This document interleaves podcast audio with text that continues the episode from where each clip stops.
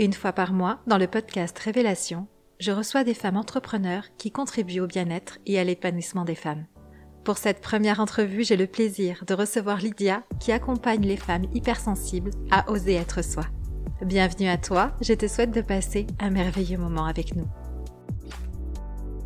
Bonjour Lydia Bonjour Céline Je suis très heureuse vraiment de te recevoir aujourd'hui. Tu es la première femme que je reçois dans le podcast Femmes entrepreneurs qui travaillent pour les femmes.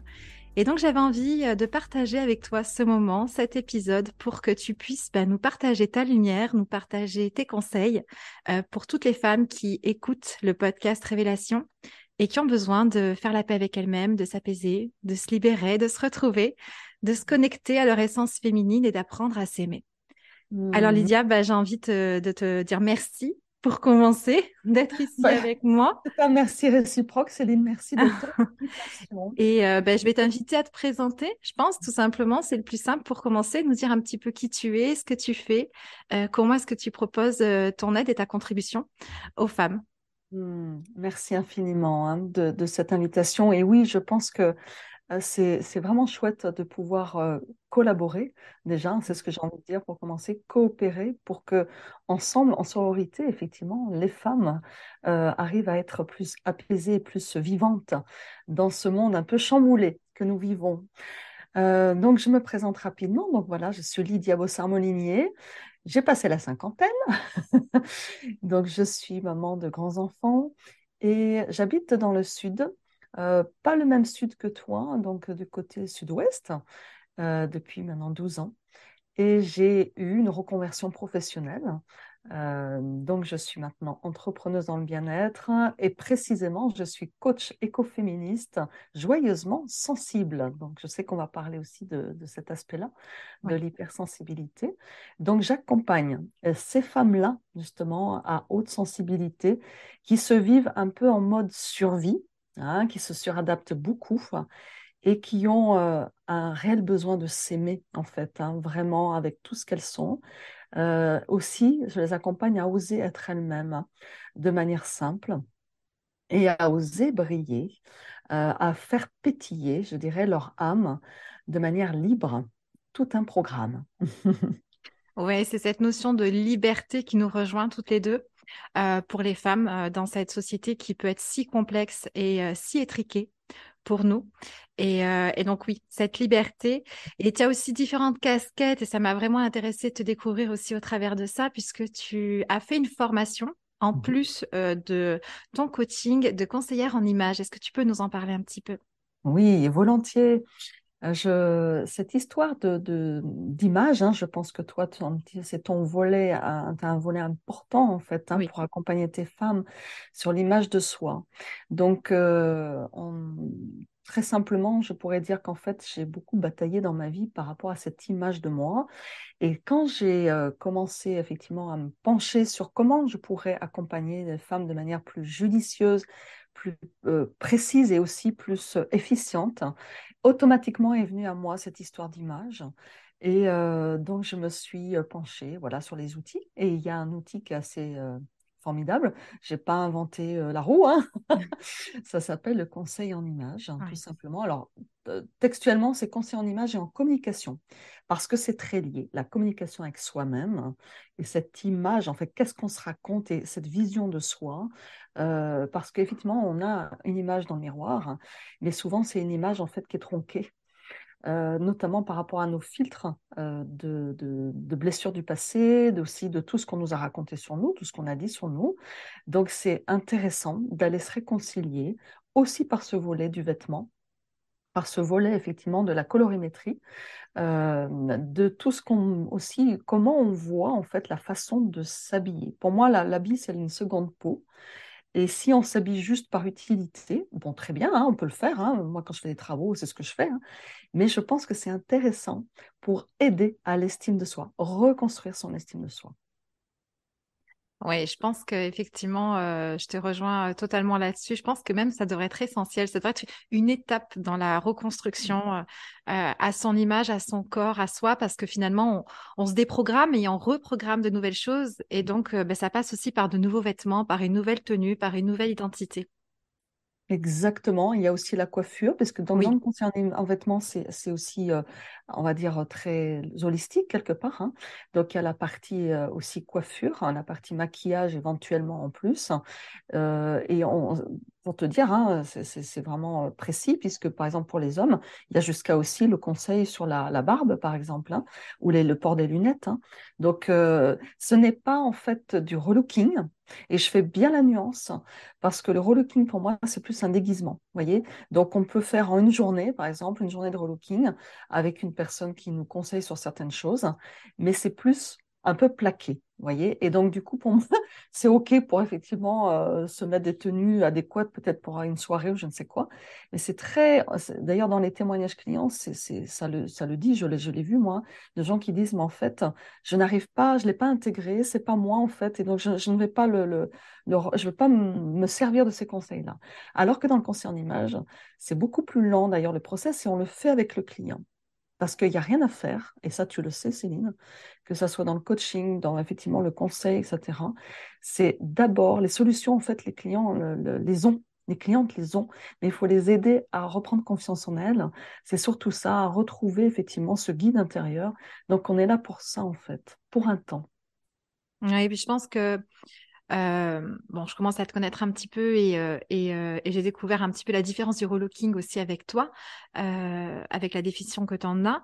Mais du coup, on peut se dire que finalement, le relooking, ça va être l'histoire d'adapter un vêtement à son corps d'après des dictates de mode, si tu veux, alors que le conseiller en image va vraiment venir chercher, enfin en tout cas, aider la personne à se révéler telle qu'elle est, dans l'image qu'elle a d'elle-même, dans son identité. Et donc, c'est au travers de, cette révélation, de cette libération, qu'elle va ensuite euh, venir poser des vêtements adaptés à elle. Est-ce que, je, est-ce que je fais juste en... Oui, oui, oui, la définition est très juste parce que donc, tu, tu l'as comprise avec tes mots et j'aime beaucoup. Moi, je rajouterais juste que dans le conseil en image, euh, il y, a un il y a un processus qui peut effectivement en fait euh, évoluer aussi parce que on est d'accord, tu parles d'identité, euh, on évolue. Et l'identité aussi, parce qu'on est plein de parties et euh, ce n'est pas figé, bien au contraire. Par contre, quand on a compris peut-être, euh, on va dire, notre base, notre essence, après on peut jouer avec ça.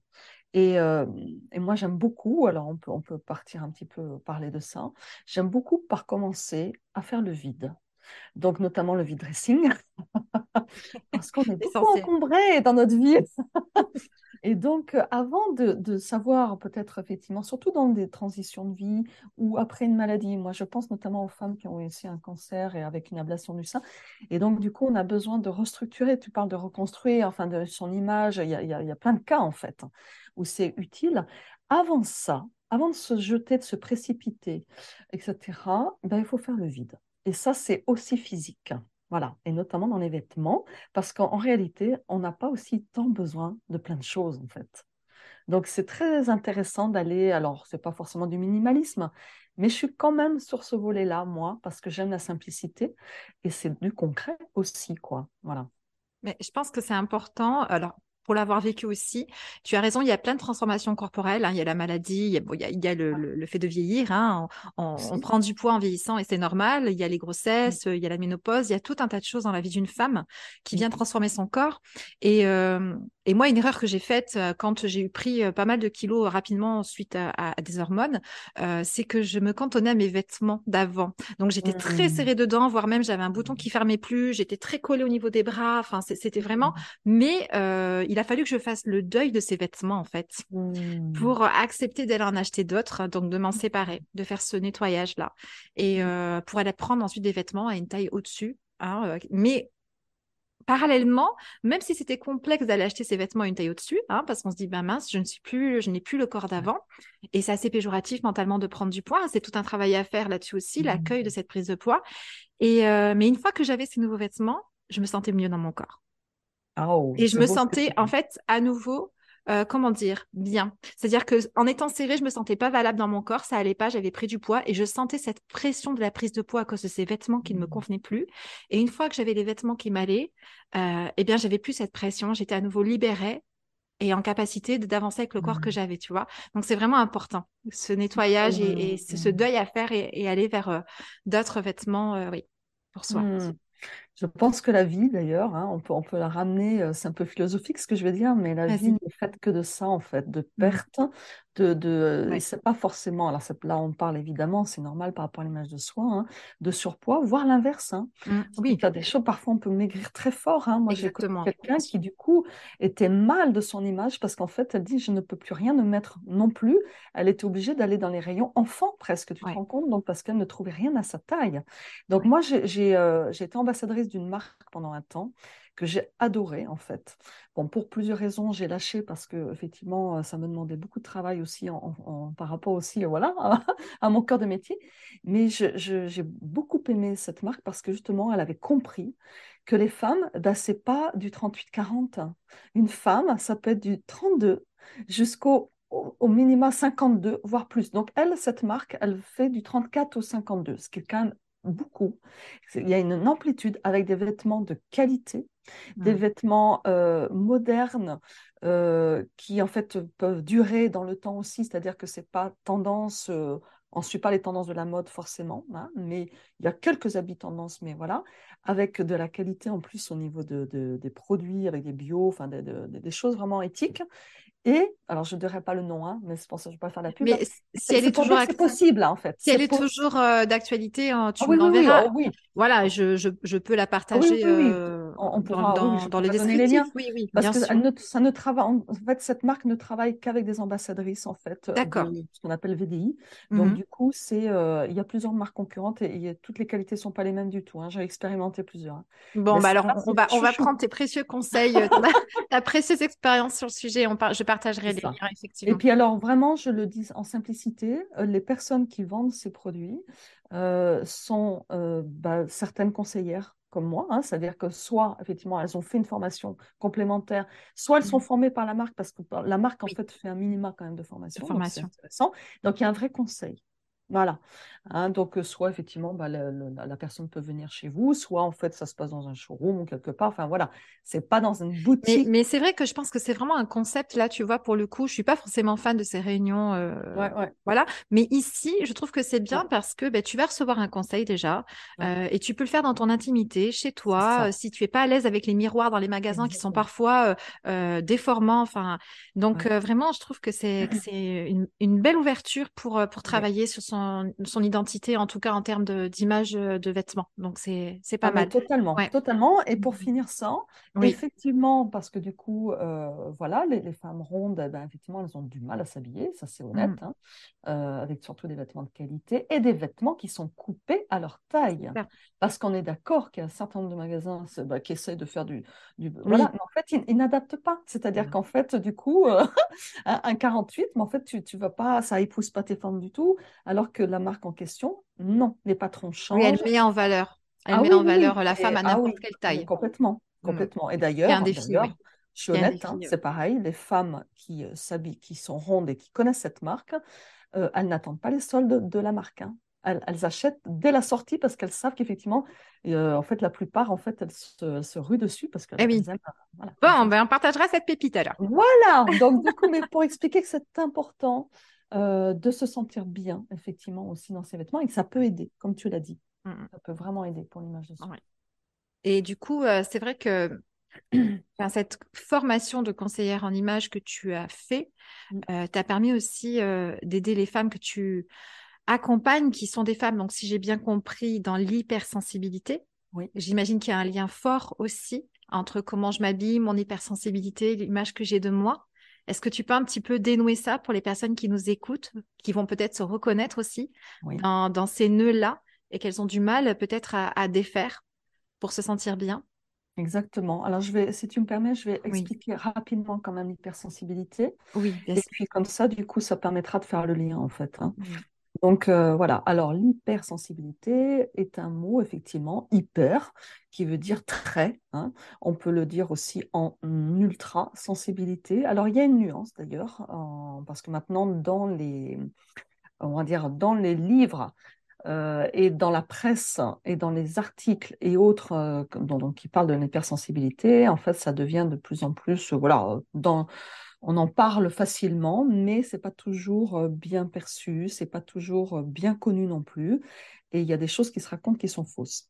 Donc moi, je fais, j'ai été formée par l'Observatoire de la sensibilité, donc dirigé par Saverio Tomasella, qui est un, un psychologue docteur en, sciences, psychiatre, qui effectivement a vulgarisé, on va dire, les travaux d'Hélène Aron. Hélène Aron et son mari sont des scientifiques qui ont, on va dire, découvert le fonctionnement différent du cerveau des personnes hautement sensibles dans les années 90, hein, donc ça commence à dater. Mmh. Mmh. Et Savario Tomasella, donc en francophonie, a vulgarisé de par ses nombreux livres. Il, édite, je ne sais pas combien de livres, euh, au moins minimum un par an. Hein, donc, et c'est quelqu'un qui est très dans le partage, euh, quelqu'un de très simple, très humble, et qui donc a créé cet observatoire pour former effectivement, euh, que ce soit des coachs, des thérapeutes, même euh, voilà, toute personne qui a envie, de par son métier, il y a même des, des, professeurs d'ailleurs, des professeurs mmh. d'école qui viennent se former. Voilà, toutes les, les, personnes qui sont en lien avec du public hautement sensible et qui ont besoin d'avoir des outils supplémentaires pour les guider.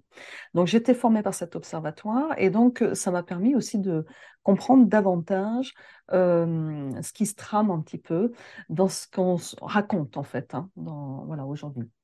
Donc, on va parler, et, et donc aujourd'hui, le, le, dit au, le clame haut fort, on va parler de HPS, au potentiel sensible, qui est un peu l'équivalent, en fait, du HPI, au potentiel intellectuel.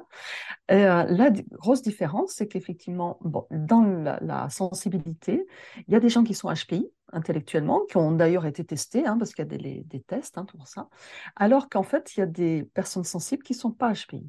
Voilà on va dire que les personnes HPI intellectuellement, ils sont quasiment tous sensibles, hein, mais ce qui n'est pas vrai euh, inversement. Donc la sensibilité, c'est quelque chose à part qui se euh, mesure dans le cerveau. Euh, notamment par en fait cette partie dans la partie limbique, la, la partie limbique dans le cerveau, c'est la partie de gestion des émotions.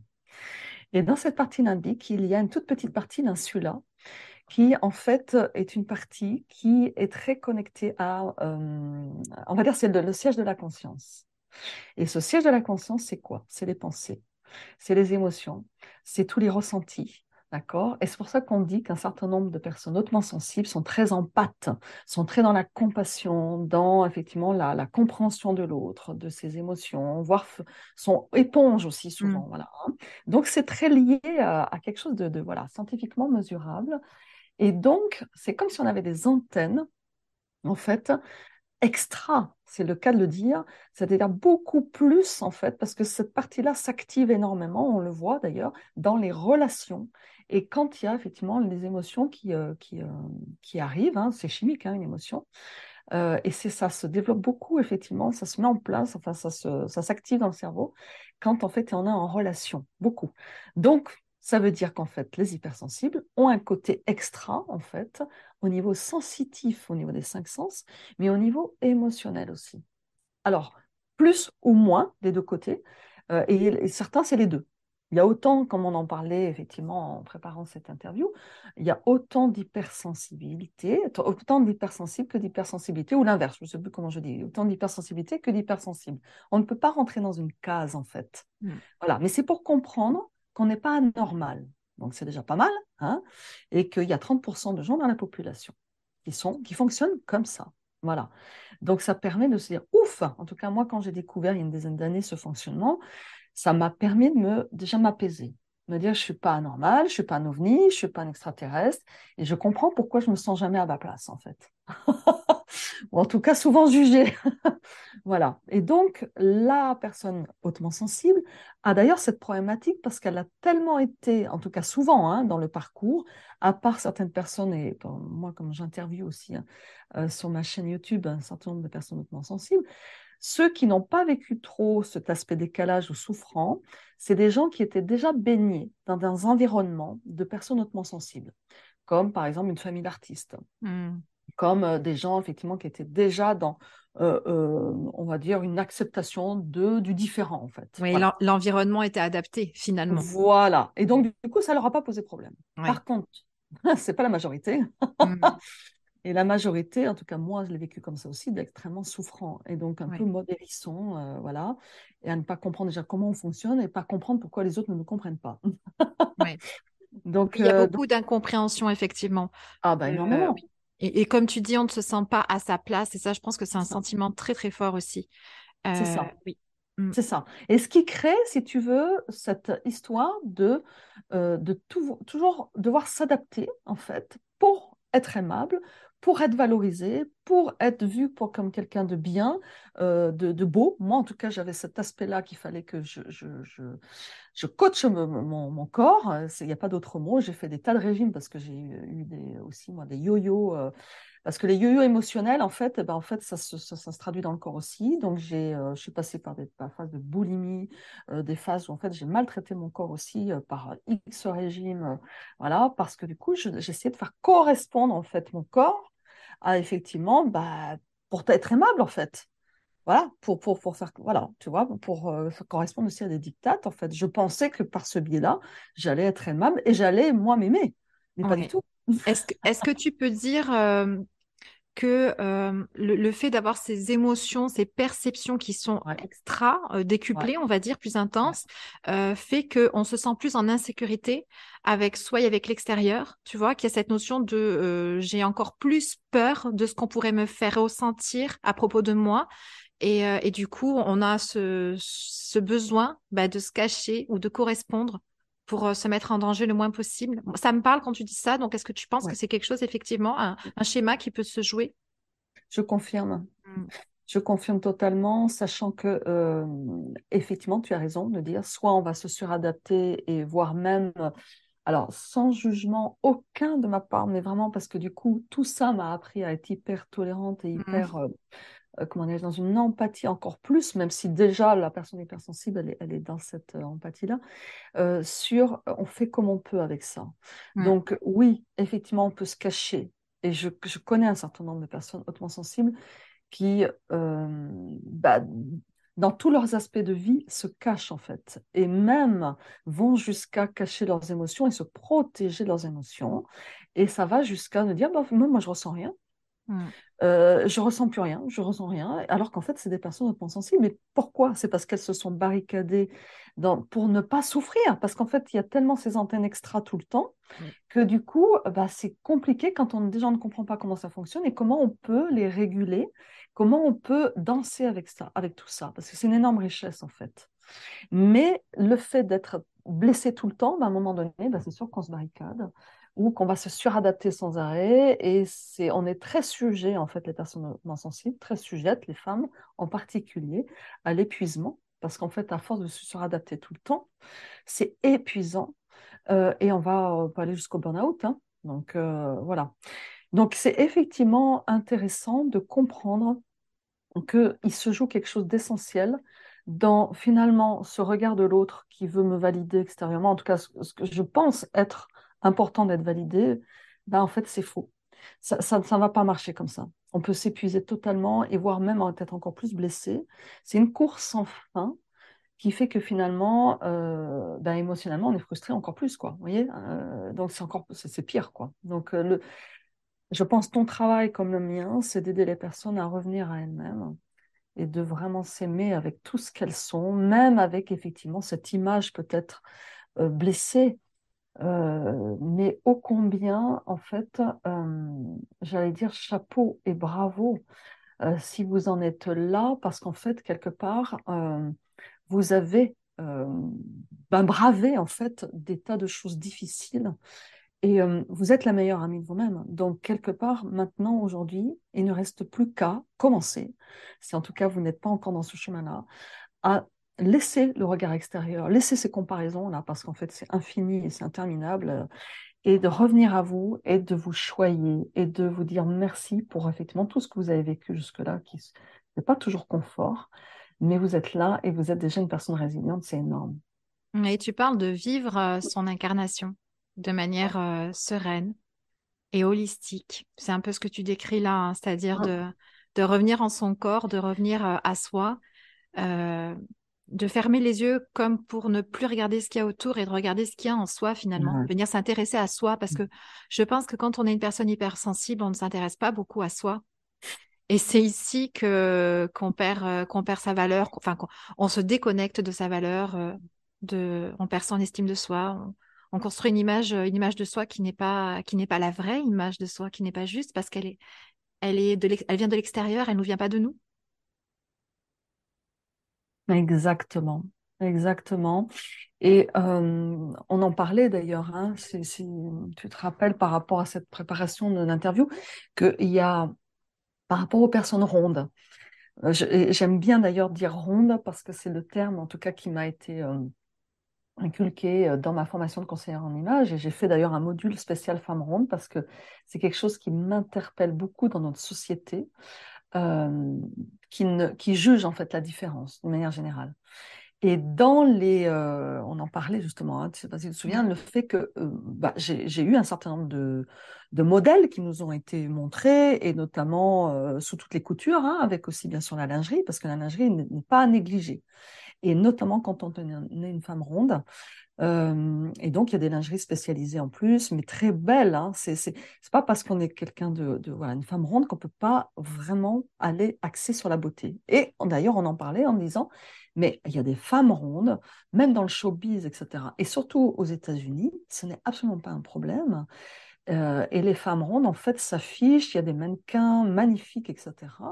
Et, et je me rappelle dans la formation, je l'ai, je l'ai dit, quoi, je disais, mais c'est elles, le vivent et donc du coup ça se voit en fait, ça se voit sur elles quoi, qu'elles sont belles et qu'elles le transpirent cette beauté. Mm. Donc il y a un gros job à faire, je pense, dans nos sociétés occidentales, ici européennes, euh, d'arriver à lâcher tous ces dictats parce qu'en fait euh, il y a des femmes qui le vivent très bien et qui d'ailleurs ne se définissent pas comme femmes rondes. Déjà pourquoi se définir en femme ronde? Et puis, il, y a des... voilà, il y a déjà ce problème. Quoi. Et il y a des femmes qui, qui, qui voudraient le vivre bien, mais qui n'osent pas. Parce que c'est pas facile de se dire oui ben moi je suis comme ça, j'ai compris que de toute façon euh, euh, c'est mon corps et, je ne pourrais pas le en avoir un différent. Donc aujourd'hui j'ai décidé d'être libre, de me foutre la paix et, de m'habiller pour m'aimer et de vivre pour m'aimer. Mais c'est vrai qu'elles aimeraient le faire, mais il y a encore ce, basculement qui est difficile parce qu'on a une société en face qui n'est pas prête à accueillir cette liberté-là. Mmh. Donc, c'est tout ce travail qu'il y a à faire dans notre société, mais je suis persuadée que ça passe par nous. C'est-à-dire que c'est à nous intérieurement de se le permettre, et à force que les mmh. femmes vont se le permettre, la société n'aura plus le choix que, que d'accueillir ceci. En tout cas, c'est ma vision. Vive l'empowerment! Ah, tout à fait. Vive l'empowerment! Une société, ne... si vous regardez dans l'histoire, une société bouge essentiellement par les femmes. Donc, n'attendez pas la validation, n'attendez pas le feu vert. C'est exactement ce que tu dis, Céline. Je suis complètement d'accord avec toi. Mmh. L'autorisation, c'est à vous de vous la donner. Et évidemment, plus vous êtes soutenu aussi, plus vous êtes dans un. Vous choisissez aussi l'environnement proche ou, des environnements, si vous ne pouvez pas tout basculer du jour au lendemain et tout transformer, c'est sûr que dans la transformation personnelle, des fois, il y a des liens toxiques avec lesquels il faut couper. Hein. Mmh. C'est réel, hein, je voilà, mais on ne peut pas tout changer euh, voilà, du jour au lendemain. Et puis après, c'est des choix personnels. Hein. Mais si vous avez au moins des endroits, en fait, euh, ne fût-ce que des groupes de femmes ou autres, en fait, qui sont dans cet environnement bienveillant, soutenant, mais les filles, allez-y, quoi, parce qu'en fait, c'est comme ça qu'on y arrive, en fait. À plusieurs, on est plus fort. Hein. Oui, il y a besoin de cette solidarité. Ah oui. Oui, tout à fait. J'y crois énormément. L'empowerment, c'est pas tout seul dans son coin. Hein. Non, non, pas du tout. Ok, bah écoute, Lydia, je pense qu'on a quand même donné pas mal de, pistes d'ouverture. Je pense que c'était important de parler de cette euh, notion d'hypersensibilité aussi, parce que avant toute chose, il y a besoin d'avoir euh, cette conscience que, ah, peut-être que dans tout mon parcours où je me sens mal avec moi, peut-être que j'ai une sensibilité, il faut que j'aille la regarder, il faut que je me comprenne, il faut que je me découvre, il faut que je m'accueille. Euh, et, donc voilà, mais il y a besoin de, savoir, il y a besoin d'une prise de conscience en premier lieu. Et donc, euh, bah, tu sauras certainement la prise de conscience euh, de certaines femmes qui, nous écouteront. Donc, merci pour ça. J'ai envie de terminer. Avec, plaisir, hein, Céline. Je voudrais juste rajouter un tout petit truc, une petite précision. Oui. C'est que cette sensibilité exacerbée, même si elle concerne que 30%, sachez, vous, les filles, que quand on traverse des épisodes particuliers de sa vie, euh, vraiment une personne, on va dire, qui n'a pas effectivement cette euh, hypersensibilité euh, voilà, en, général, peut l'avoir hmm. ponctuellement. Donc, du coup, c'est quand même intéressant d'être, ah de, vous, d'être bienveillante par rapport à vous si vous traversez des périodes vraiment voilà, difficiles parce que vous avez aussi cette extra sensibilité. Je le dis extra et plutôt ultra, c'est quand elle s'assume en fait. C'est la différence de l'hyper qui est un mode hérisson. Et l'intéressant, c'est mmh. d'arriver à l'assumer et en revenant vers soi, bien sûr, et ça c'est tout, bien sûr. Ouais, quitter le mode survie, développement personnel, de, travail de soi, de réconciliation avec soi évidemment et de s'aimer, mais du coup de pouvoir effectivement euh, le, vivre en, hyper, en, plutôt en, extra, en super, en ultra sensibilité, assumer. Mais ne vous jugez pas si vous traversez des moments difficiles ou vous vous sentez comme ça, quoi. C'est normal. Tu as raison. Est-ce que tu as envie de nous partager un petit message du cœur pour les femmes qui nous écoutent? C'est quelque chose que je vais demander euh, à toutes les, intervenantes dans l'épisode, euh, leur message du cœur pour les femmes, puisqu'on est bien sûr dans ce mouvement de, solidarité, de, euh, d'écoute, d'empathie entre nous. Donc, ben, je t'ouvre la mmh. voie là pour écouter ton message à toi. Ça serait lequel? Mmh. Alors, le message, moi, je fonctionne beaucoup en fait à, à l'intuition de plus en plus. Donc, même si hier on en avait parlé, tu vois, Céline, quand on a préparé l'interview. Et donc, en fait, aujourd'hui, j'apporte quelque chose qui est là, présent. Et ça, c'est vraiment peut-être le message du cœur que j'ai envie de donner. Parce que, mine de rien, dans mes accompagnements, c'est aussi ça, ce vers quoi, en fait, j'ai envie d'aider les femmes. C'est faites confiance à cette petite voix intérieure qui est souvent malmené, que vous n'écoutez pas, c'est pas votre faute, c'est parce qu'en fait, il y a tellement aussi parfois du parasitage dans la tête, de, de voix discordantes, mais il y a quand même cette voix intérieure qui est toute douce, qui est toute bienveillante, qui veut votre bien, qui veut euh, vous aider à prendre votre place, à rayonner. Pourquoi? Parce qu'en fait, vous êtes essentiel, vous êtes importante, vous êtes unique, et il n'y en a pas deux pareils. Donc, en fait, si vous êtes sur cette terre, c'est qu'on vous demande, en quelque sorte, l'univers aussi vous demande de vous incarner pleinement euh, et que c'est petit pas par petit pas. On ne peut pas changer du jour au lendemain. On ne peut pas tout d'un coup se dire, bah tiens, mais cette petite voix, oui, je l'ai déjà entendue, puis finalement, cette fameuse intuition, cette évidence, sans, comprendre des fois pourquoi, effectivement, j'entends ça, ou euh, le matin quand je me réveille à la suite de rêves. Euh, mais pourquoi ça? En fait, c'est ça, en fait. C'est cette intuition qui, qui vous est euh, donnée parce que vous avez quelque chose à faire ici. Et j'allais dire que mon message du cœur, c'est si vous l'écoutez de plus en plus, c'est votre âme, en fait, qui vous parle, vous allez comprendre votre place. Vous allez aussi petit peu par petit peu avoir cette audace de poser un pas après l'autre et quelque part comme tu disais Céline, de vous foutre la paix et de, vous, de, vous fiche aussi finalement du regard des autres, parce que finalement, c'est vous êtes là pour faire quelque chose certainement de bon, de beau, euh, d'unique, et donc tout ensemble, on va former cet arc-en-ciel. Mais si vous n'êtes pas là, il manque quelqu'un. Et ça, je le clame fort parce qu'en fait, je me suis bataillée tout, quelque part, euh, pas mal de décennies, contre moi-même pour dire bah non, je n'ai pas de place en fait, j'ai rien à faire là. Et quand j'ai compris que si, et que chacune, et que chacun, chaque être a cette place-là, mais que ce n'est pas les autres qui vont vous la donner. Quand on dit en reconversion professionnelle, il faut que je trouve ma place, en fait, c'est à, vous de la prendre. il n'y a pas d'autres personnes qui vont le faire à votre place. C'est ça. C'est une attente sans fin, sinon. Hmm. Faites-vous confiance. Hmm. Ouais, c'est la petite voix qui permet d'oser être soi. Si je ah reprends tes mots, oser être soi. Ah oui. Tout à fait.